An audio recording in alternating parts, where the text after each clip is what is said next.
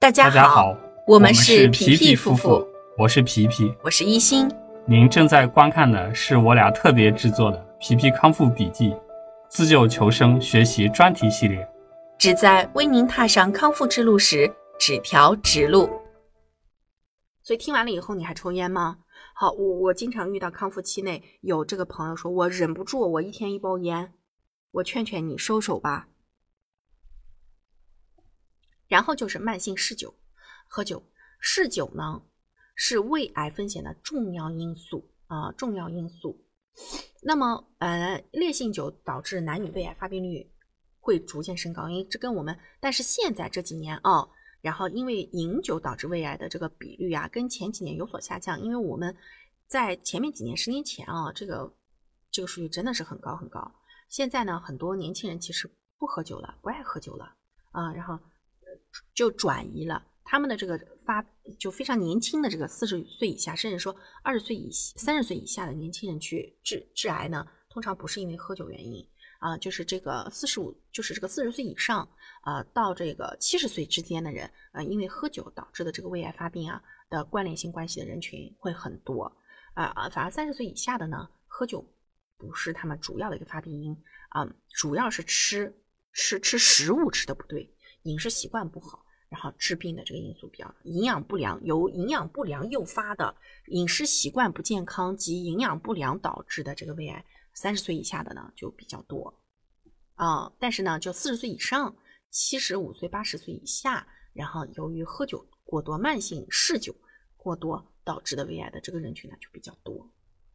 你看啊，绿色蔬菜摄入较少、饮酒、吸烟三个因素构成了黑龙江省胃癌发病的主要危险因素。这个其实是有一个强关联性的啊。就我们讲说，有很多因素其实它是一个先导因素。你会发现没有，吸烟它是一个什么造成胃部病变的前损伤，记住这个点，就有好多因素吧。它是造成前损伤的一个诱因，然后叠加了很多直接致病的这个因素了以后，构成了胃炎、胃癌等等等等发生，所以就造成一个胃癌其实没有那么容易。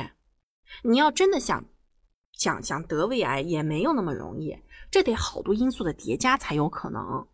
但是就是说，呃，为什么会得呢？就千万不要归因于唯一的原因，它一定是这些很多因素叠加的结果，一定会有一些因素是属于这个我们讲的叫前损伤，诱发了前损伤，然后又叠加了很多组合性的这种呃感染因素，然后最后啊、合在一起导致了这个胃癌啊、就就有可能是这个原因。那我家皮皮是怎么致癌的呢？他当时得癌症之前他就有胃炎，因为那时候他就他他做工程师，经常加班加到半夜，工作压力非常大。然后那他有个习惯，就是晚上回来之后呢，就一定要吃夜食儿，但是又很累，吃完了他就睡，就躺下就睡。所以他那个位置就是在他的胃底的位置，胃底的位置，他就是压力。然后呃压力，然后再加上他那个饮食不规律，有的有时候吃能吃，有的时候吃不上，然后呃再加上他的这个呃熬夜，是熬夜编程，然后再加上他那个就是呃这个这个晚上吃完了就睡，然后很多还又感染了幽门螺旋杆菌，然后几个因素然后综合在一起诱发的，因为他不抽烟不喝酒，没有任何不良习惯啊。那他的这个诱因因素就是前诱因因素就是幽门螺旋杆菌诱发了这个问题，然后精神压力导致免疫力下降，然后呢，呃，胃炎，这个这个就是这个饮食不规律导致这个胃炎，然后再加上暴饮暴食，就是晚上回来了之后呢，就突然间感觉啊放松了休息了，就开始吃的很多，一次吃到满足，然后吃完就睡啊。那这几个因素，它它吃的太多就会导致它的这个消化液呀。分泌过多啊，那晚上呢又睡觉，睡觉呢，那么你你身体里面的这个激素变化就会跟你醒着的时候又不一样，然后慢慢慢几个因素叠加在一起，最后诱发了这个问题啊，诱发了这个问题。所以就每个人的这个胃癌成因啊都不一样，咱们一定要去剖析这个部分的根本性原因是什么呢？如果我得都得了，我为什么还要去了解这个？原因就在于说，我们要去让家里人也能避免得。还有就是，你康复期内要走多长，五年、十年、二十年、三十年，还是走完一辈子？这件这个时长取决于你有没有正视原来构成胃癌的这些成因，能不能真正的积极的去来让自己改掉这些坏毛病，然后去改变这种生活状态。其实有的时候这种生活状态是不得已，对吧？然后你你不得不，然后。去去融入到这种生活状态里面去的，那这个时候你就有了一个名正言顺的理由，可以让自己彻底的与那种生活习惯彻底切割，来形成一套新的生活习惯。那这是一个机会，对不对？所以你要抓住这个机会，然后了解了致病因有这么多种，那你就可以去分析哪一个是我致病因的前因素，对吧？嗯，会导致叫什么叫前损害，是吧？是什么原因导致了前损害？然后同时又叠加了什么问题，造成了进一步的伤害，最后又因为什么习惯、什么事件促成了它从炎症变成慢性炎症，然后变从慢性炎症变成了萎缩性胃炎，又从萎缩性胃炎变成了肠生化，又从生化变成了腺癌，又从腺癌变成原位癌，又从原位癌变成了什么呢？恶性肿瘤。就我们一定要了解清楚它的不同阶段发生了什么，我在那时那刻发生了什么，最后促成我自己变成了这样，要去反思的。然后那以后的日子那么漫长，十年、五年、二十、十年，这五年、十年、二十年、三十年、四十年、五十年，那么漫长的人生里面，我需要有一个什么样新的习惯，能让我自己走那么长的路呢？这就是一个非常重要的一个你值得去反思的问题。这就是为啥我们说。为什么我们我我一开始不讲说你怎么配餐？你如果不了解自己的这些问题、这些原因，找不到这些原因，你就没有办法真正理解我为什么要那样配餐啊？因为每个人的食谱都不同。你我我可以把我们的这个笔记分享出来，大家来学配餐的逻辑。它的方法，它的逻辑，但是呢，你真的要去配一个适合自己的餐，你就必须得了解清楚自己，然后才能知道自己吃什么合适。因为每个人性别不一样，对吧？然后饮食习惯不同，体重也不一样，得的病不一样，切的部位不一样，癌症的这个分期也不同，每个人一人一谱。这个食谱来说，就叫一人一谱，你可以参考我们的，但是最终适合你自己的，还是得你自己设计，对吧？这就是根本原因啊。那慢性嗜酒结束之后是什么呢？就是维生素 C 啊，因为我们刚才在这里讲说啊，我们在这里有讲啊，讲一个点叫啥？叫幽门螺旋杆菌感染会降低维生素 C 的生物利用率，是不是啊？使维生素 C 在血液和胃液里的浓度降。低，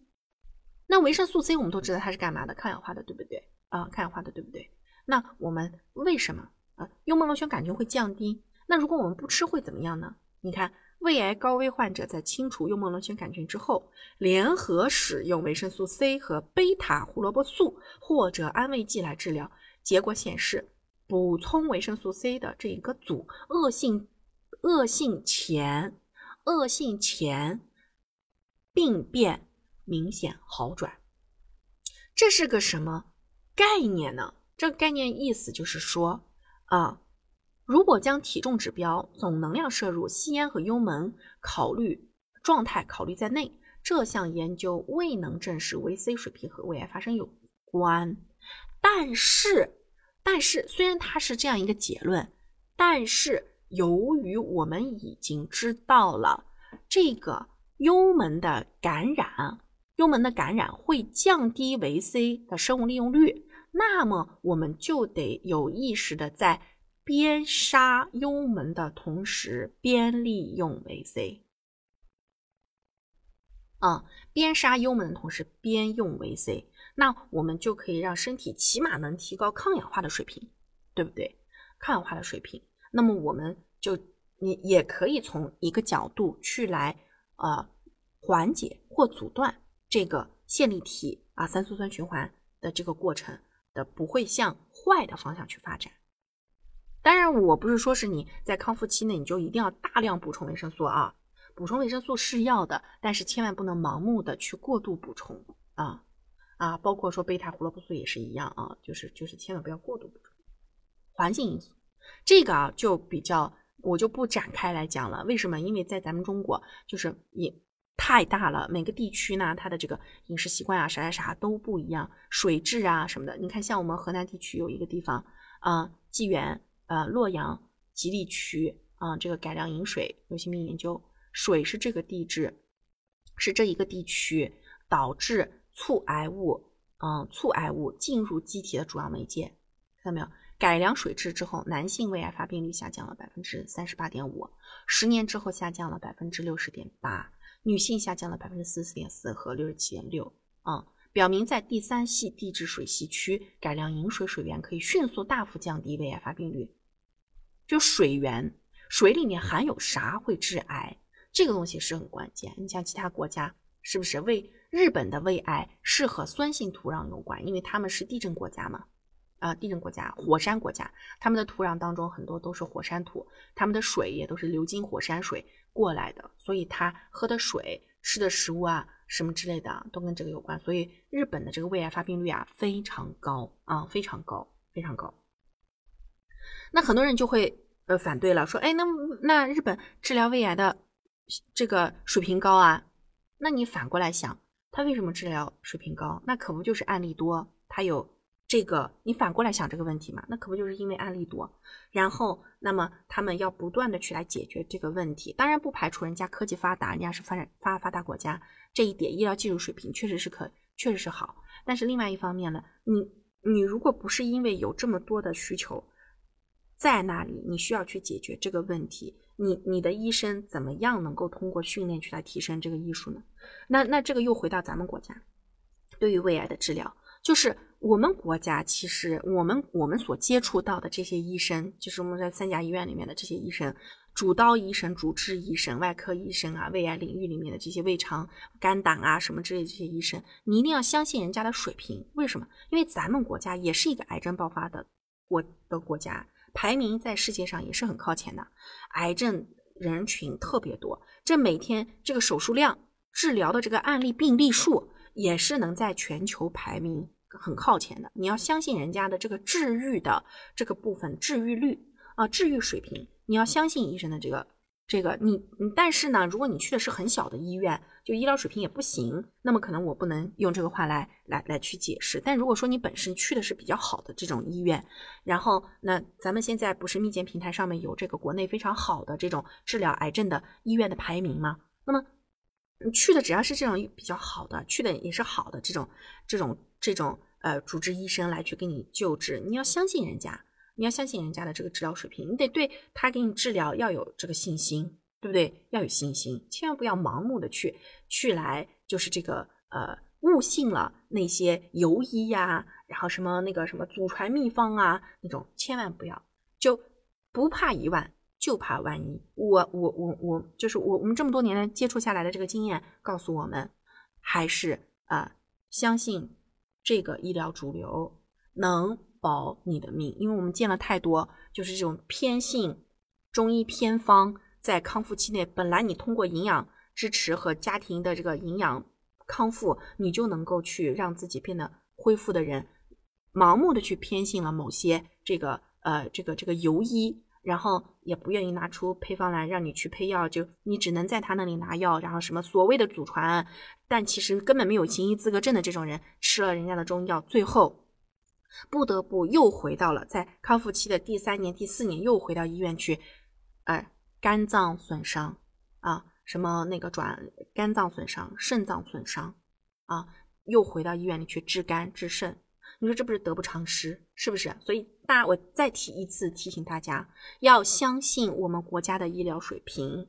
真的是可以。现在这个时候真的是可以，我们国家的这些医生还是可信的。你你要去三甲医院，要去找好的医生去来治疗啊！千万不要在自己的性命面前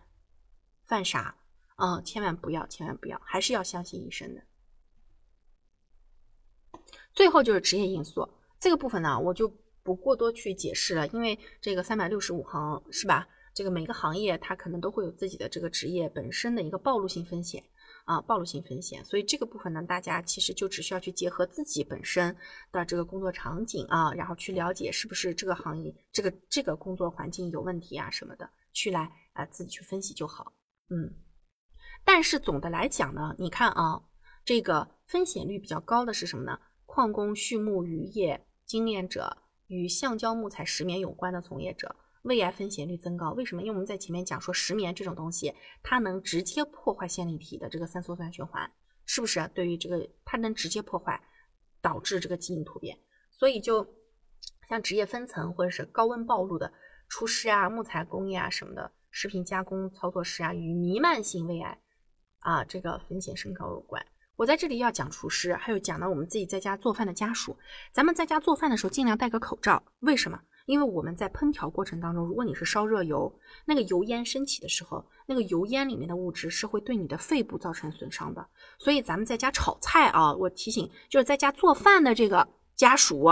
无论是谁在家做饭啊，是你是患者本人也好，还是还是你家里的家属也好，只要是在家做饭，你一定要开油烟机，最好是能戴个口罩，就最好啊，你一定要务必务必戴个口罩，能够避免吸入这些有害的油烟呀，这些物质啊，去损伤你的肺。为什么？如果得过癌症，那么肺是一个非常容易转移的器官，也非常容易。原发肺癌的器官啊，原发性肺癌的器官，就你得了癌症了以后呢，就要特别当心你的肺、肝儿、胰啊胰腺、肝和胰腺，要特别注意这几个部分啊，就就就就要高度关注，高度关注，就要保护他们，不要让他们受到任何的这个代谢损伤。那后面有章节，我们教大家怎么保护你的肺，怎么保护你的胰和肝儿。结束了，下一集啊，我们来为大家讲的呢是看懂胃癌临床病理分期啊。好，非常感谢大家的这个呃聆听，咱们下集再见，拜拜。吃对餐，养好胃，皮皮夫妇祝大家跑赢五年生存期，跑赢一辈子。